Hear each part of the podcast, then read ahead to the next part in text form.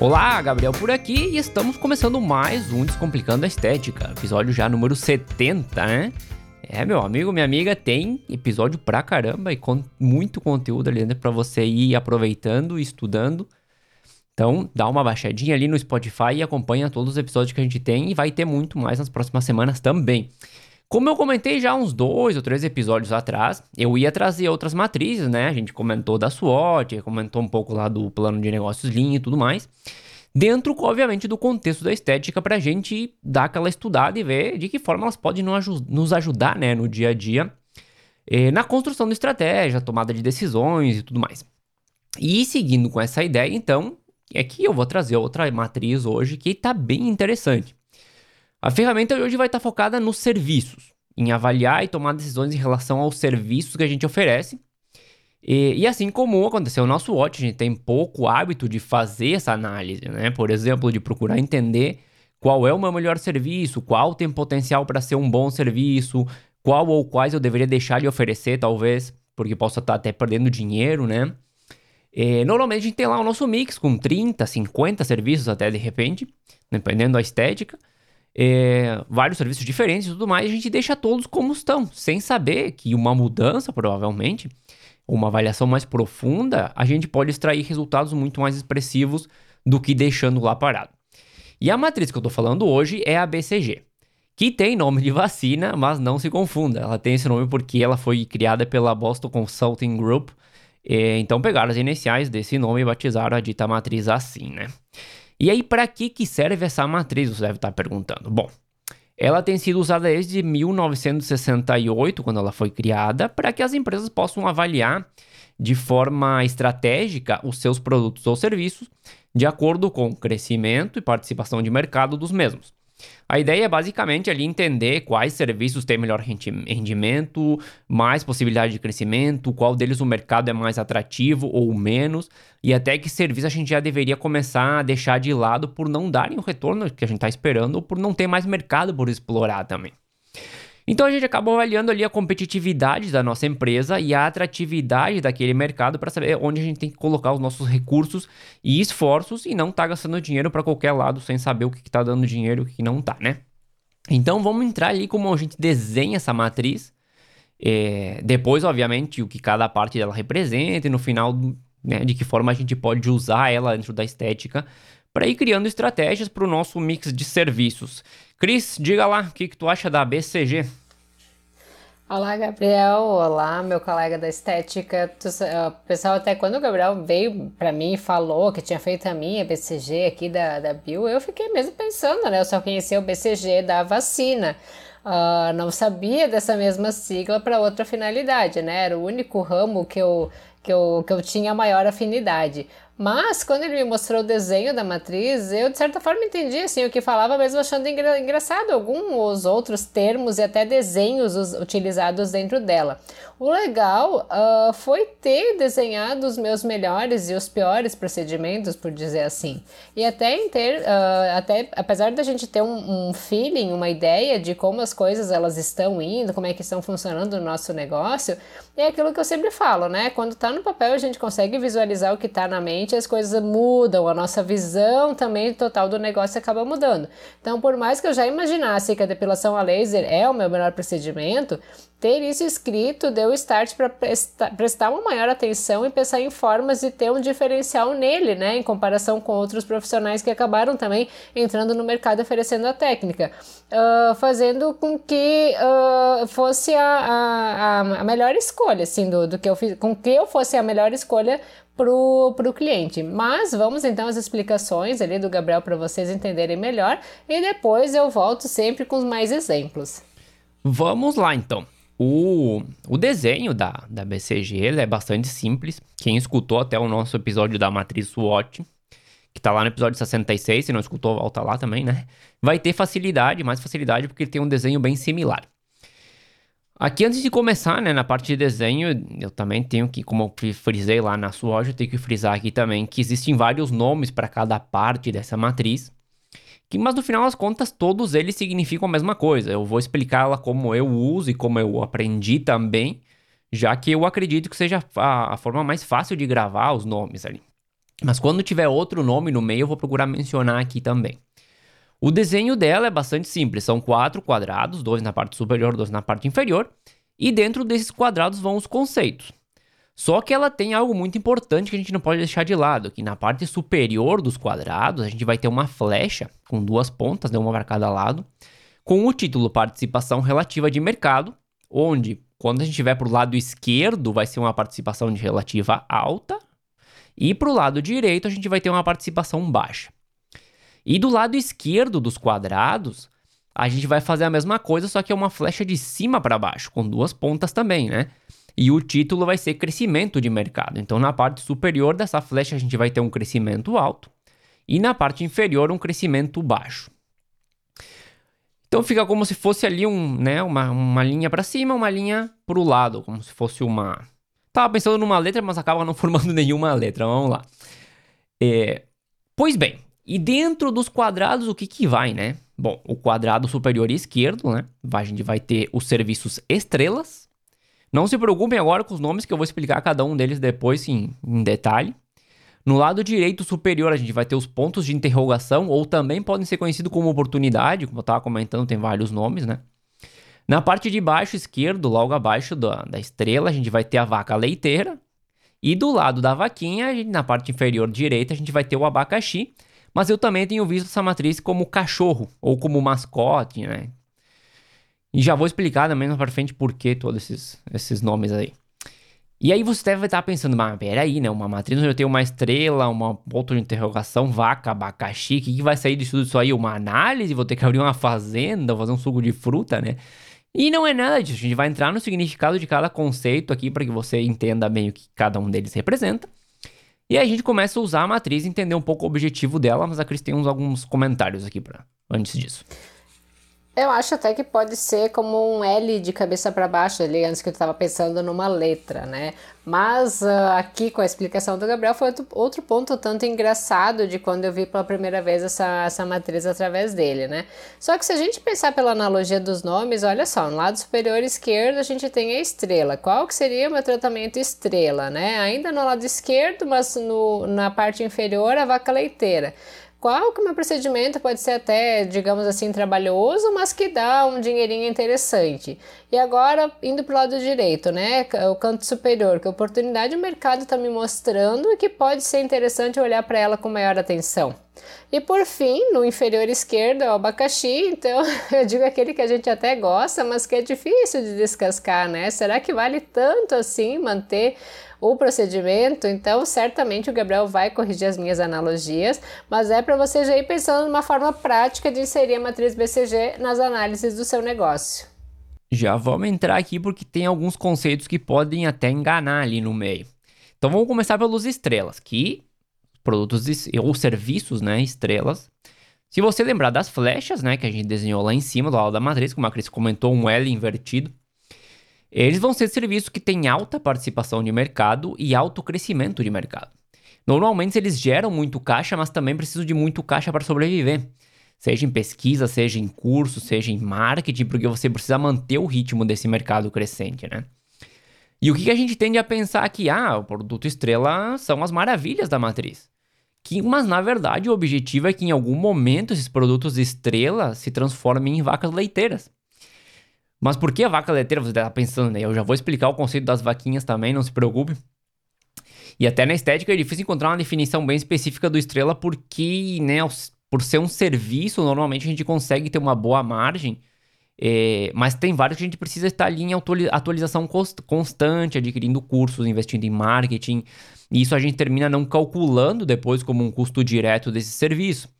E até a gente pegar um exemplo mais global, por exemplo, a gente poderia pegar a água da Coca-Cola.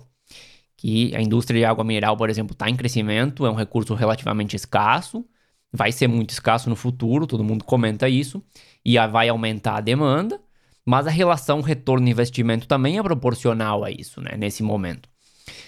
E outra coisa que é importante comentar é que não precisa ser só um único serviço por cada quadrado. Você pode ter vários serviços dentro de cada categoria, aí dependendo de, né, da sua estrutura ali que você tem.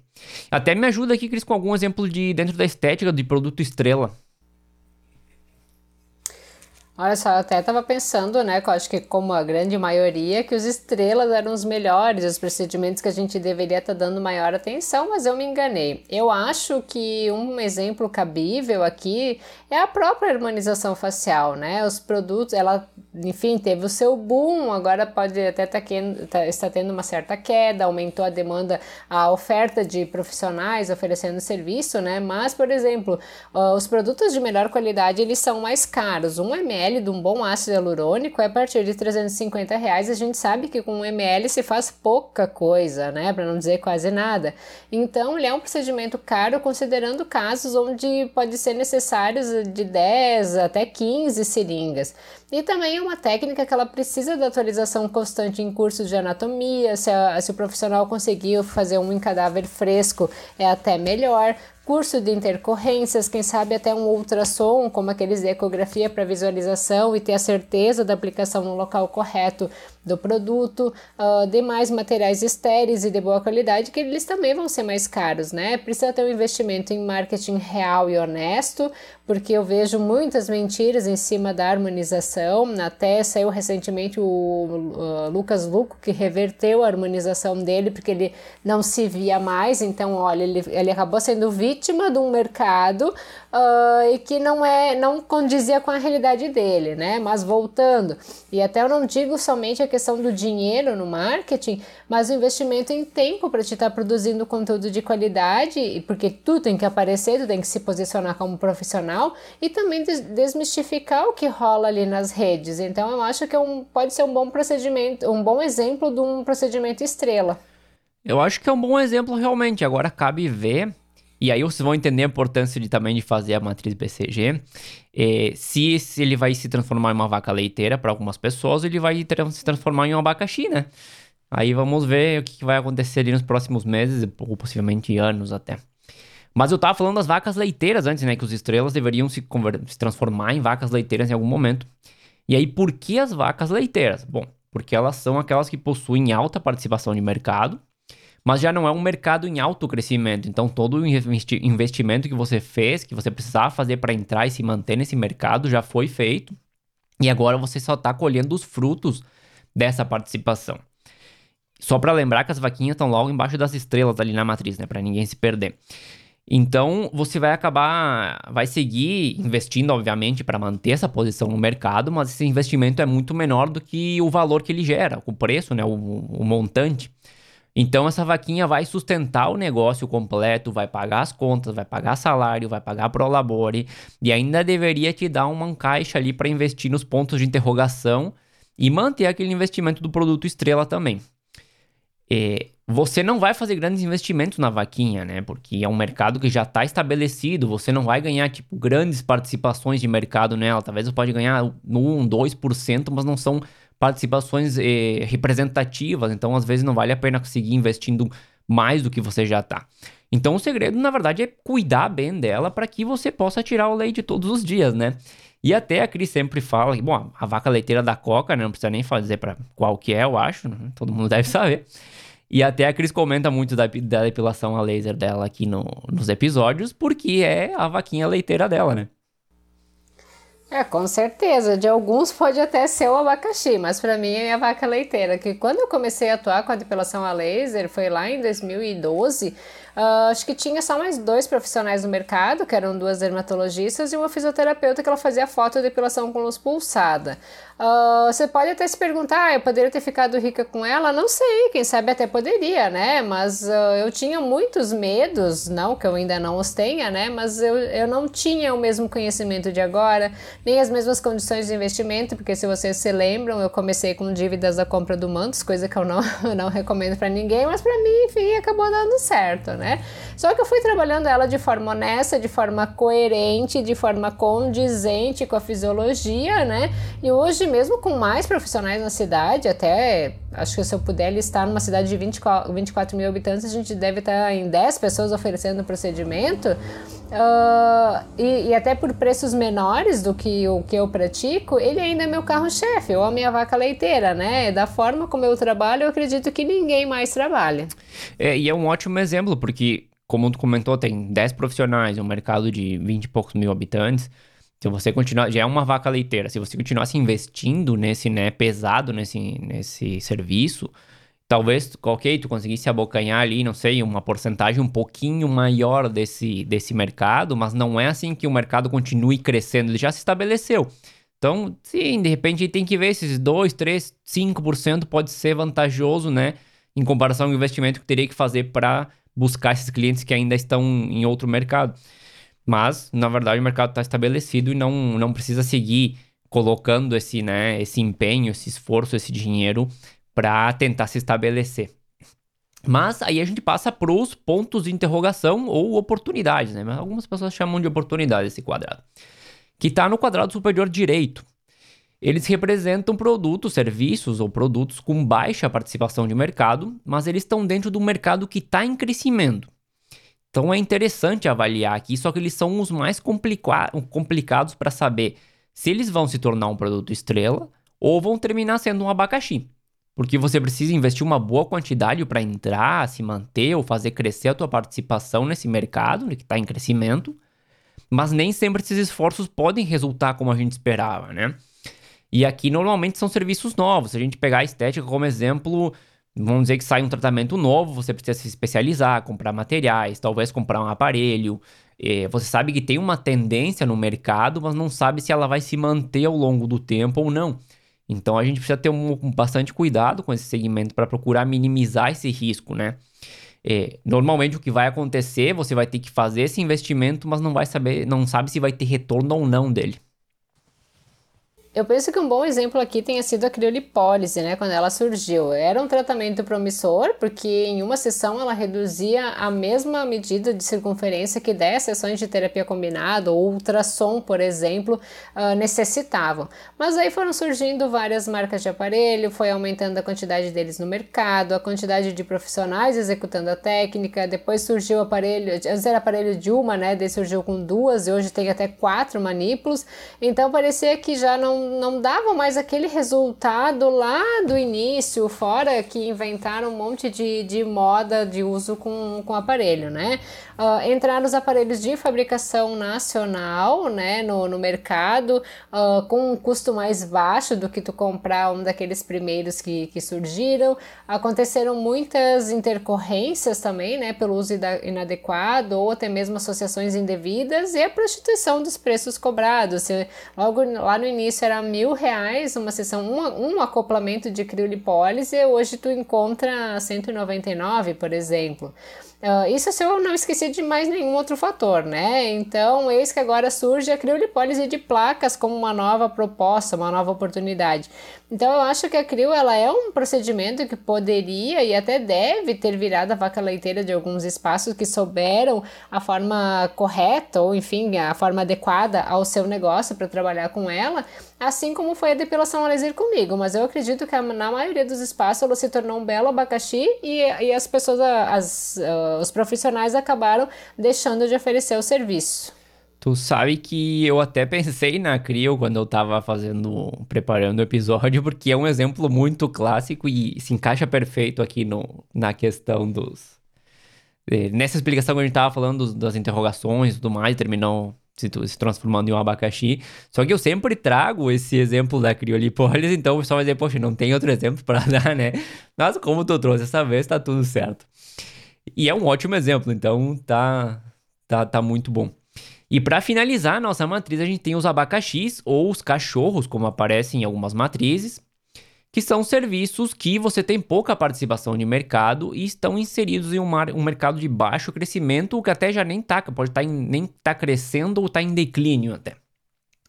Pode ser que seja um serviço que era uma interrogação e terminou virando um abacaxi, mas também pode ser um serviço que passou por todo o seu ciclo de vida, né? Interrogação, estrela, vaca leiteira e agora terminou sendo um abacaxi. Acontece muito no ramo de tecnologia isso, com celulares novos, computadores.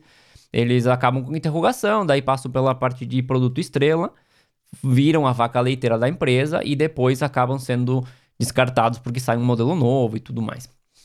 São segmentos que você não precisa fazer grandes investimentos para se manter, né, para manter eles, mas também não geram receita para a empresa, ou as receitas que geram são pouco significativas. Agora, não quer dizer que você tenha que chegar a eliminar esse serviço de cara. É uma opção, claro que é uma, uma das opções. Mas você precisa fazer uma, uma avaliação que esteja mais de acordo com o entorno completo do teu negócio. Porque pode ser que ele não gere receita, mas é, por exemplo, a porta de entrada para novos clientes. Porque acontece muito, né, de, de principalmente na estética, da, da empresa ficar conhecida por um serviço, porque normalmente é o primeiro serviço que ela começou a oferecer, e depois muita gente chega até o teu negócio por esse serviço, né? E acaba descobrindo que, na verdade, você tem um portfólio gigante com muito mais coisa e acaba fazendo outros serviços dentro da tua clínica.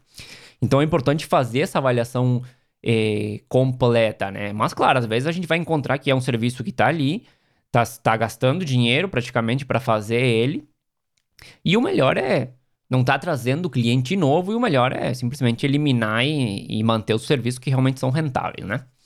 Mas também tem outra situação aqui, que, são a, que é aquele abacaxi que é o xodó da pessoa, né? E até por isso eu acredito que o, que o pessoal trata a matriz como cachorro, como mascote, né?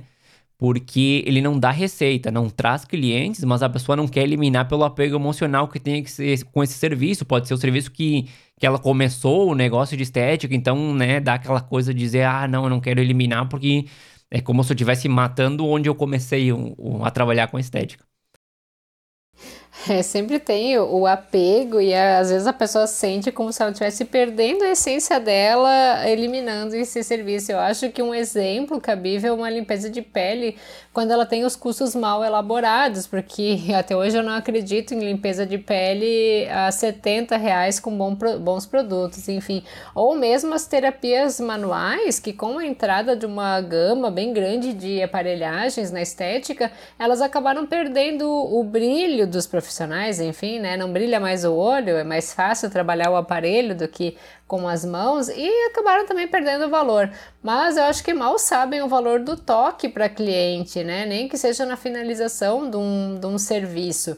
E esses eles são exemplos de procedimentos de entrada mais conhecidos. Muitas vezes a cliente ela chega no espaço por causa deles e, como o Gabriel falou, acaba consumindo a, da, a tua vaca leiteira ali o teu melhor procedimento. É, ou às vezes até colocar o serviço como combinado com algum outro para agregar valor, enfim, aí consegue aumentar um pouco o preço, então não perde dinheiro e tudo mais. Aí dá para fazer uma análise bem legal e, e entender, né, o que está acontecendo com o serviço e se você não quer eliminar realmente, porque, poxa vida, é o serviço que eu comecei, eu tenho um apego emocional muito grande com ele, embora a gente não deveria ter, né, um negócio é um negócio. Mas de repente, ok, eu não quero eliminar, eu vou fazer ali um né? Misturar com algum, fazer uma combinação com outro serviço e cobra um pouco mais por causa do valor agregado que eu tô colocando, por exemplo, uma massagem, alguma coisa assim, né? Mas vamos lá, a gente desenha. Agora vem uma parte um pouquinho complicada. Até quando eu tava preparando o episódio, eu cheguei no final e disse: Poxa vida, essa parte aqui vai dar uma complicada no, no episódio. É, mas não se assustem que, que dá para fazer. Vamos, vamos, vamos embora. A gente desenhou a BCG, né? E a gente já sabe o que cada conceito significa e tudo mais. Então, o que, que eu faço com isso agora? Bom, primeiro você precisa pegar, pegar a sua base de serviços e começar a avaliar onde cada serviço né, se encaixa ali, né? Quais são os teus serviços estrelas, quais são as vacas leiteiras, se é um ou mais, enfim, quais as interrogações e quais são os abacaxi. Só que aqui entra algo muito importante. Primeiro você precisa conhecer, e até por isso eu quis fazer esse episódio da BCG depois daquele episódio que a gente falou dos números que você deve revisar. Que se você não deu aquela escutada, volta ali que tá bem interessante. São números que você precisa revisar para ter um melhor controle do teu negócio e também vai te ajudar a fazer a BCG, né? Porque precisa conhecer em detalhe os dados do teu negócio para poder entender quais serviços têm melhor ou pior rendimento, tanto em termos de procura pelo serviço, como em atendimentos realizados e principalmente em termos de financeiro, financeiros, né, de cada serviço. E aí feito isso, você vai precisar definir o teu mercado. E aí tu vai dizer: "Ah, não, mas eu estou no mercado de estética". Sim, ok. Mas talvez você trabalhe, não sei, só com cabelos, então o teu mercado é muito menos amplo que estética em geral, né? E essa definição é muito, mas extremamente importante, porque um serviço pode chegar a ser um abacaxi em um mercado e uma vaca leiteira em outro. Então, se a gente começar essa definição já de forma errada, toda análise vai ficar distorcida, né? Você vai precisar saber sobre, pesquisar, na verdade, né, sobre o crescimento do mercado e até isso a gente deveria ter como hábito, né? Nem é só para fazer a BCG, mas ter como hábito conhecer um pouco o entorno do nosso, de onde a gente está inserido. E isso normalmente a gente encontra nos relatórios das principais organizações de estética. A ABPEC tem um anual, tem outras que também entregam seus relatórios ali. E obviamente a gente vai ter que dar uma eh, manipulada ali, aterrizar né, os números na nossa realidade, porque na estética dificilmente tu vai estar tá competindo com todo o Brasil. Tu vai estar tá competindo com empresas que estão ali no teu entorno, no teu, na tua cidade, no teu bairro, enfim, dependendo de onde é que você, onde é que você está com o seu negócio, né? Porque com o crescimento do mercado, você vai saber se um serviço entra em uma categoria ou não, de acordo com o crescimento que ele tem, né? E finalmente você vai precisar saber a tua participação relativa nesse mercado, que talvez seja o termo um pouco mais complicado aqui dentro dessa matriz, que é basicamente a tua participação no mercado com relação ao concorrente líder dele, né? Com o teu concorrente líder ali do teu entorno, na verdade. E aí você pode calcular isso em unidades né, em unidades como número assim, ou em receitas, em dinheiro, digamos. E o cálculo é bem simples, né? E o mais complicado aqui é conseguir a informação, realmente. Eu já vou explicar como é que funciona o cálculo, deixa a Cris comentar aqui umas coisas sobre, sobre os relatórios. Por favor, né? Porque aqui já deu uma enrolada na, nas ideias. Esses relatórios, como o da BPEC, a gente já trouxe ele em outros episódios, falando de tendências de mercado, por exemplo. Uh, e eles são bem importantes, mas como o Gabriel mencionou, eles são mais generalistas, né? É uma realidade do Brasil inteiro e a gente tem que pensar em como funciona na nossa região ou mesmo na nossa cidade. E um exemplo, tá? O tal do Ultraformer, que agora está sendo a nova modinha, a nova oportunidade, enfim, vejo vários profissionais oferecendo. Mas eu confesso que eu não fui a, a, muito atrás, porque eu sei que aqui na minha cidade eu acho que não teria saído, eu, eu teria que despender de muita energia para conseguir fechar a agenda. Esses tratamentos que a gente necessita de fechar uma agenda para vir o aparelho, uh, tu necessita de muito trabalho de marketing e aí vai. Então, levando em consideração as características da minha cidade, por exemplo, até existem pessoas com condições financeiras para pagar um procedimento de 4, 5 mil, né, de uma sessão. Mas essas muitas vezes elas preferem, na grande maioria, ir para outro centro maior. Elas vão lá para Bento, para Caxias, para Porto Alegre, para fazer a mesma coisa que elas fariam aqui. Aquela velha história que o santo de casa não faz milagre. Tá aí um exemplo que poderia entrar no ponto de interrogação, inclusive, né? É, e uma dica é. Bom, a BPEC tem um relatório, se eu não me engano, é anual, não, não me lembro se é anual, se é semestral, enfim. E é bem completo, mas sim, é mais no nível de país mesmo. Então, uma dica interessante é se aproximar do Sebrae, até o Sebrae também faz esse tipo de relatório e ele faz mais específico, às vezes, por região. Esses tempos eu estava procurando algumas informações de mercado eu encontrei um específico de estética, por exemplo, para Bahia. Então, às vezes, o Sebrae faz esse trabalho mais específico. E, e voltando ao cálculo, enfim, na, né, participação relativa, como eu estava comentando, ele é bem simples. E eu vou dar um exemplo simples aqui também, né? Vamos dizer que você vendeu 10 unidades de um serviço no ano e o concorrente líder ali, o teu entorno no mercado, vendeu 50. Então, a tua participação relativa seria de 0,2, que é a divisão dos 10 pelos 50, né? É, em base à receita, pode dar um número um pouquinho diferente ali, porque vai depender da variação de preços também entre um e outro, mas a, o conceito é o mesmo. E aí, com isso, né, com todos esses dados ali na mão, você vai classificando é, em cada quadrante e tomando decisões em, relações, em relação a eles, né? Em qual você vai investir, qual que eu vou eliminar, qual como, como que a vaquinha tá nesse momento, tá se comportando? Será que tem mais anos para tirar leite ali ou ela já tá começando a virar um abacaxi? É, quais abacaxis eu deveria eliminar? E por aí vai. Eu sei que essa parte final acabou ficando um pouco mais complicada, é, principalmente na parte de conseguir os dados e tudo mais, de buscar informação no mercado. É, mas eu acho que é bem relevante a gente procurar entender o que está acontecendo ao nosso redor, é, procurar mesmo essa informação, ver o que está acontecendo. E vamos dizer que você não quer fazer toda essa análise né, de participação relativa do mercado e tudo mais. Ainda assim, a BCG pode ser interessante para que você possa avaliar o teu mix de serviço de forma interna, né? Claro que não é o objetivo da matriz e você pode fazer isso sem ela e tudo mais, mas ao menos sentando e classificando cada serviço ali no teu quadrado e tal, em cada quadrado dele, de, de acordo com a informação que você tem interna, né, das tuas vendas e tudo mais, você vai conseguir já tomar decisões importantes sobre cada um deles. Então, acho que mesmo se você dizer, ah, a parte final ali ficou muito complicada, não quero fazer, eh, eu acho que a BCG pode servir como uma ferramenta interna, pelo menos. É, o Gabriel sempre trazendo matrizes e números importantes que a gente deve pensar de que forma adaptar na estética para melhorar cada vez o nosso negócio, para que a gente consiga realmente enxergar ele como um negócio e não como uma eu presa, né? Onde que tudo acaba ficando em torno da pessoa. E quem dera conseguir facilmente os dados do concorrente, né? Mas a gente vai seguindo olhando o nosso negócio, de que formas a gente pode ir aprimorando, pode ir melhorando. Claro, é importante a gente saber o que, que o nosso concorrente faz né? Mas a gente não deve se basear em apenas ir atrás do que o outro está, está fazendo. A minha vaca leiteira ela ainda vai render mais um tempinho, né? E eu espero que do nosso ouvinte aqui que já foi fazendo as análises enquanto, enquanto nos ouvia, já foi pensando mais a fundo no seu negócio, também tenha um bom tempo de produtividade. Com certeza. O importante é, é, não se basear no concorrente, a gente não sabe o que está acontecendo do outro lado, principalmente não basear o nosso preço também em nada disso, mas sim entender o que está acontecendo, saber o que, que, que, eles estão fazendo, ter uma ideia mais ou menos para onde que o mercado está indo.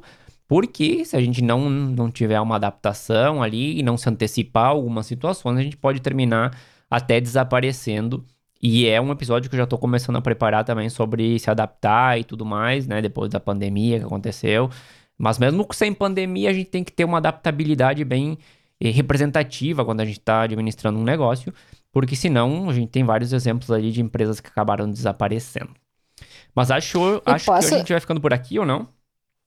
Ah, eu ia só dar um spoiler, assim, eu posso? Pode, pode posso já falar para o pessoal ir se preparando, porque principalmente quem está iniciando, quem está pensando em entrar no mercado, vai ter uma live bem legal, bem interessante. Não, não, então não deixem de nos seguir lá no Instagram, Descomplicando a Estética. Vai ser bem legal.